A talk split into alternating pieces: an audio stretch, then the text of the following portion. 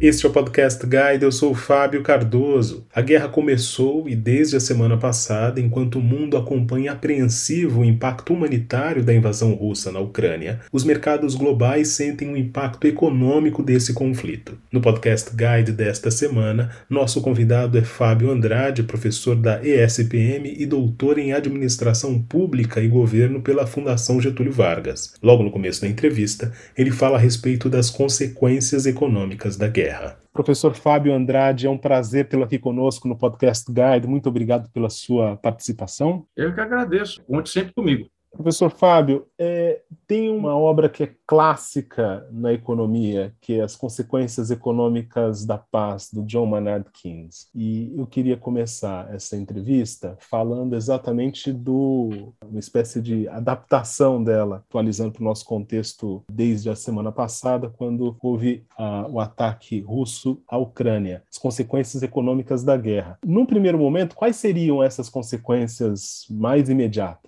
Essa é uma grande obra, acho que a leitura obrigatória de todo economista e toda pessoa formada em relações internacionais, mostrando basicamente que o Acordo de Versalhes tenderia a fracassar por motivações econômicas. Né? Eu diria o seguinte, tentando ser simplista, direto, porém direto, as consequências vão ser sentidas tanto em diversos mercados uh, à vista, quanto em mercados derivativos. Esse é o primeiro ponto. Os mercados à vista uh, aos quais devemos sentir, nós brasileiros, impactos mais diretos da guerra. Câmbio, mercado de commodity, em especial petróleo. Segundo ponto, trigo. Apesar de boa parte da produção, pensando no ponto de vista produtivo, até por proximidade, boa parte do trigo brasileiro vir da Argentina, como nós estamos falando de uma commodity, uma redução da produção de trigo na Ucrânia e na Rússia, vai elevar o preço do trigo. O conflito, e eu tomei cuidado de olhando os dados aqui, já está a elevar preço do barril de petróleo. Essas são as consequências naquilo que a gente chama de mercado à vista. Ele, e aí vamos para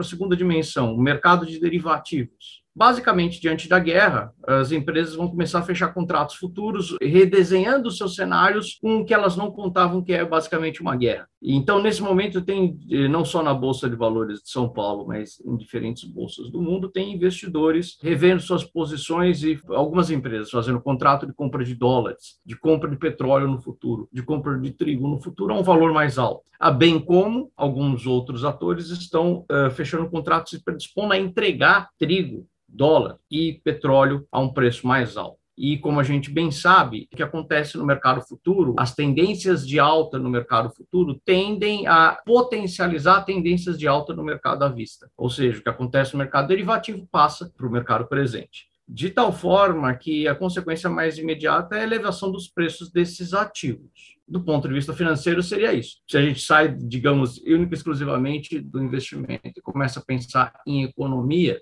do ponto de vista mais ampliado, a gente está falando de elevação de custos, seja para empresas, seja para pessoas físicas. Então, a gente está falando de uma elevação de inflação de expectativa e perspectiva de inflação. E aí, como todas as coisas são interligadas, a gente já começa a pensar numa outra possível alta, seja no mercado à vista, seja no mercado, no mercado derivativo e no mercado futuro, que é a taxa de juros. O Banco Central vai olhar para esses movimentos, o Banco Central já vinha numa trajetória, ainda que tardia, de elevação da taxa de juros para conter a inflação, e a tendência é que nos próximos, enquanto perdurar esse cenário de conflito, basicamente a gente observe uma tendência de elevação das taxas de juros. Para sintetizar, indo pela ordem, né? Petróleo, trigo, seja no mercado à vista, seja no mercado a prazo, são, os, digamos, os dois ativos eh, afetados imediatamente. Num terceiro momento, câmbio, em consequência de todos esses, um movimento de elevação na taxa de juros e para o consumidor final ou para o investidor, quando ele sai, digamos assim, quando ele tira a máscara de investidor e coloca-se como participante normal do mercado, inflação. Eu diria que são esses os principais problemas. E aí, para fechar com aquela citação que você fez, lembremos que o Keynes, na,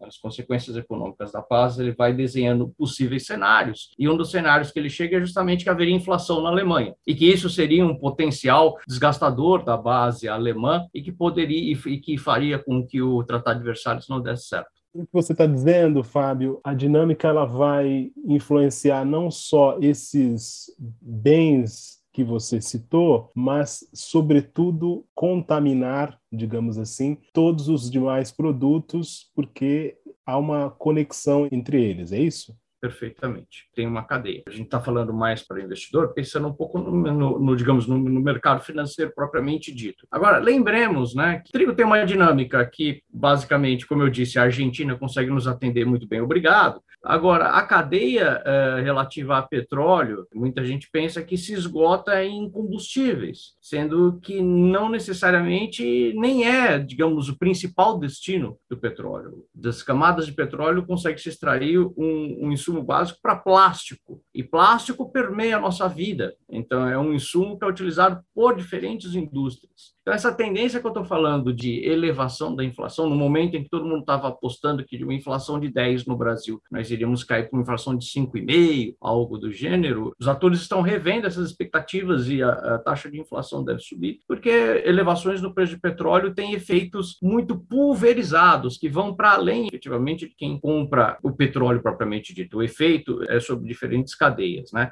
Isso pensando só, digamos assim, mais diretamente nos bens. Ainda não está claro, né? Até porque hoje é o primeiro dia útil mundialmente, assim, depois do anúncio da União Europeia das sanções que serão impostas, que vai modificar, mas não está claro ainda como isso vai funcionar, mas esse é um outro elemento danoso, os efeitos eh, em rede econômicos do conflito. Né? É, a gente tem, pela própria natureza dos bens, uma conexão muito forte, é, pela ligação entre mercado presente e mercado derivativo, um outro fator que potencializa os efeitos negativos da crise, e agora, nos próximos dias ou nas próximas horas, a gente vai ter mais claro como vai se processar essa sanção, que, é, digamos, seria mais séria do ponto de vista econômico, de banir uh, os bancos e as instituições financeiras e russas do sistema interbancário de pagamentos, que é o de intercomunicação bancária, que é o SWIFT. Agora, Fábio, tem uma outra outro lado aí dessa discussão que é a proteção em relação a esse cenário hostil, digamos assim. Como é que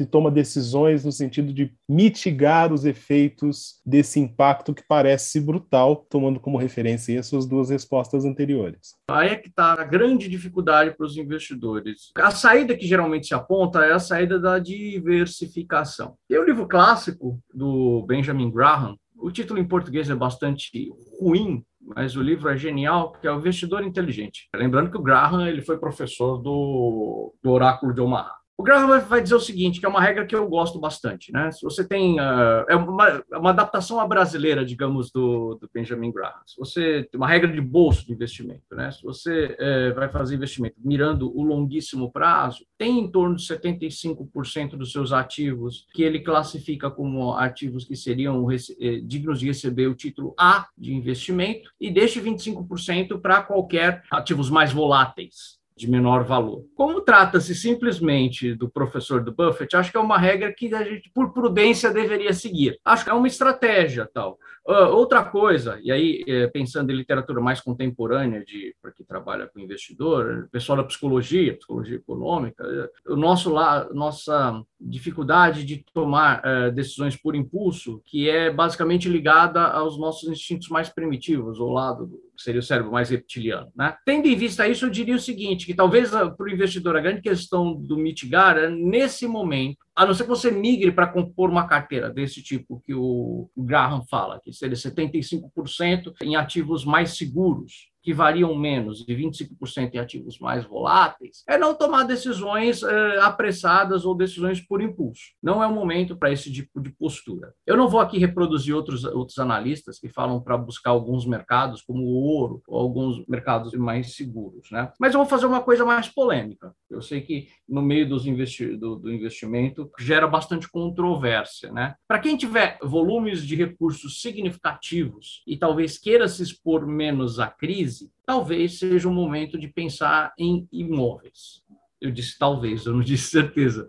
Mas eu sei que isso é bastante polêmico. É, eu acho que são maneiras de tentar mitigar para quem tem uma parcela maior de dinheiro. Lembrando que imóveis, estou falando se você tiver as devidas condições de comprar, fazer aportes nesse tipo de produto. Caso não tenha, não tenha condição, acho que o, que eu avalio como ideal é para os pequenos investidores, que são a maioria dos CPFs que estão na Bolsa hoje, não tomar decisão apressada e tentar, dentro da medida do possível, saber se o fundo que você aplica, ou se você tem uma carteira, se ela segue essa, essa regrinha de ter majoritariamente produtos, ações ou títulos públicos que sejam altamente confiáveis em detrimento de outros ativos que variam menos. Acho que essa é a regra nesse momento, tentar manter uma taxa de rentabilidade segura. Não acredito que seja um momento para posturas mais agressivas no mercado financeiro. Fábio, tem um outro ponto que eu gostaria de desenvolver com você nessa conversa, que é o seu trabalho como uh, professor, que pelas nossas conversas nos bastidores você me disse já mais de uma vez que costuma acompanhar a publicação do Boletim Focus. Você citou na sua primeira resposta o o fator do possível aumento da taxa de juros. Conta para o nosso ouvinte como é que se dá essa dinâmica de trabalho, o que, que você tem percebido nesse acompanhamento tão de perto aí nos últimos tempos? Há três anos eu trouxe essa metodologia, em virtude da escola que eu trabalho, que pede que nós é, façamos atividades muito voltadas a monitoramento cotidiano. Incorporei isso em parte de um curso de economia brasileira, para que, além da gente discutindo lá processo de substituição de importação, plano Collor, plano real, pelo menos toda semana a gente conseguisse acompanhar o mercado. Acho que esse foi o mote principal. É, o que eu aprendi, e aí basicamente sempre pedia para os alunos o que, que, a partir das informações, como é que a gente avalia o retrato atual do Brasil e quais são as projeções projeções para o futuro. Acho que todo, boa parte dos seus ouvintes conhecem o relatório Focus, mas para quem não conhece, é um relatório que foi desenhado, digamos, como um apêndice da política de metas de inflação, no sentido de um termômetro, ter um, conseguir ter um acompanhamento de como estão as expectativas, sobretudo para inflação, juros e câmbio dos operadores do mercado financeiro, ou de atores que estão no entorno do mercado financeiro, que não entram só instituições bancárias, instituições financeiras, tem bastante consultoria que tornou-se respondente do, do relatório do Boletim Focus. Ele é submetido aos operadores de mercado toda segunda e os operadores de mercado ou consultoria têm que de devolver essas, esses questionários devidamente respondidos toda sexta-feira. Publicação segunda no site do Banco Central. Então, é um instrumento que dá para a gente melhorar bastante. Muitas vezes, jornalismo econômico se fica refém de fontes para falar o que, que são o mercado. E o relatório Focus, eu acho que ele fecha essa lacuna de maneira muito mais robusta, né? porque, de certa forma, está tá sendo entrevistado os operadores do mercado e eles têm de responder algumas coisas. Qual a expectativa de câmbio, inflação e algumas outras variáveis? Câmbio, inflação e juros, além de algumas outras variáveis, para o final do ano corrente, para o final dos próximos quatro anos. E aí, uma coisa interessante para quem vai trabalhar com focos é nunca se ater única e exclusivamente ao valor que é divulgado na semana. Sempre ficar atento à dinâmica, porque é a dinâmica, de certa forma, que vai mostrar como esses atores estão mudando. E aí, fiz todo esse preâmbulo como professor que sou para falar um pouco o que é o programa, mas o que eu aprendi, que eu acho que é a grande questão? Você tem que olhar para a dinâmica, sobretudo dessas três variáveis, pela ordem inflação, câmbio e juros. Você consegue entender as tendências do que o mercado está, do que do que, digamos, os, os bancos estão apontando e você consegue, de certa forma, melhorar a avaliação que você faz da política monetária. Esse é um produto direto. E uma coisa que eu aprendi, eu aprendi a olhar para a política monetária e falar, hum, essa política monetária está não está em sintonia com que boa parte dos operadores de dinheiro, das empresas que operam dinheiro estão fazendo. Isso tende a não dar certo. Isso tende a fazer com que, eh, no futuro, as expectativas de inflação aumentem ainda mais. Né? Então, essa é uma coisa que eu aprendi. E aí tem uma. Isso não foi eu que aprendi, isso foi uma, uma, um resultado de outros estudiosos. Eu vou fazer voz aqui, citar o professor Rodrigo Delosso, da FEA, FEA USP, São Paulo, que é o autor principal desse texto, ele fez o, uh, emulando uma metodologia norte-americana, ele fez uma avaliação uh, estatística do, das previsões do relatório FOC. Uh, e o que, que o professor Delosso encontrou e nos mostra? Né? Ele nos mostra que, assim como outros mecanismos, aí mais jornalísticos no caso norte-americano do que institucionais no caso brasileiro, mecanismos que buscam captar expectativas, eles trazem consigo uma avaliação otimista dos valores. Então, o, em que sentido? É, sobretudo no primeiro semestre, seja aqui no Brasil, seja no caso norte-americano, que foi da onde ele tirou o modelo para retrair aqui, nos primeiros seis meses, os respondentes tendem a colocar expectativa de inflação mais para baixo, expectativa de câmbio também mais para baixo, expectativa de juros mais para baixo e a expectativa de PIB para cima. Conforme vão passando os seis primeiros meses, eles usam a segunda metade do ano para reajustar suas expectativas e chegar no alvo ou chegar em algo em um valor mais preciso e mais parecido com o que basicamente vai, vai se observar. Ele faz alguns testes para verificar se isso é, se explica por um movimento antimanado, ou seja, grandes operadores tentando fugir de dar as mesmas respostas. Ele faz uma, uma série de testes, mas eu acho que o racional e o, o geral importante para o investidor ter em mente é que o relatório Focus é um bom instrumento para conseguir entender aquilo que essa entidade fantasmagórica chamada mercado pensa, que são as expectativas dela, mas tenha sempre em mente esse achado, que é um achado de que basicamente os operadores, sobretudo na primeira metade do ano, operam ou respondem aos valores de maneira mais otimista. E aí um achado meu, olhar sempre para a dinâmica e menos para os valores. Olha sempre o que está acontecendo. No caso brasileiro, é amarrando tudo, num contexto de guerra, que é o contexto que a gente vive agora, é um contexto de conflito,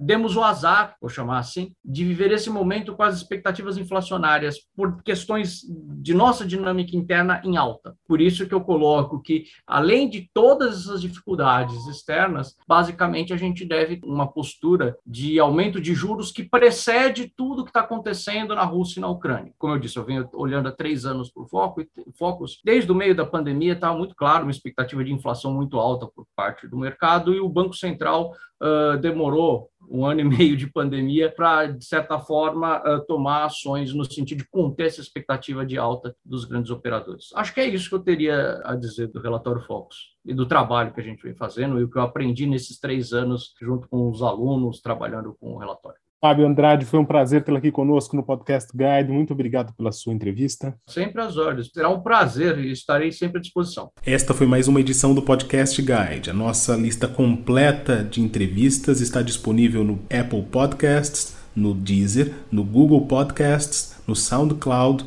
e no Spotify. E no aplicativo O Guia Financeiro, além dos nossos podcasts, você encontra muito mais conteúdo sobre o mundo da economia em diversos formatos.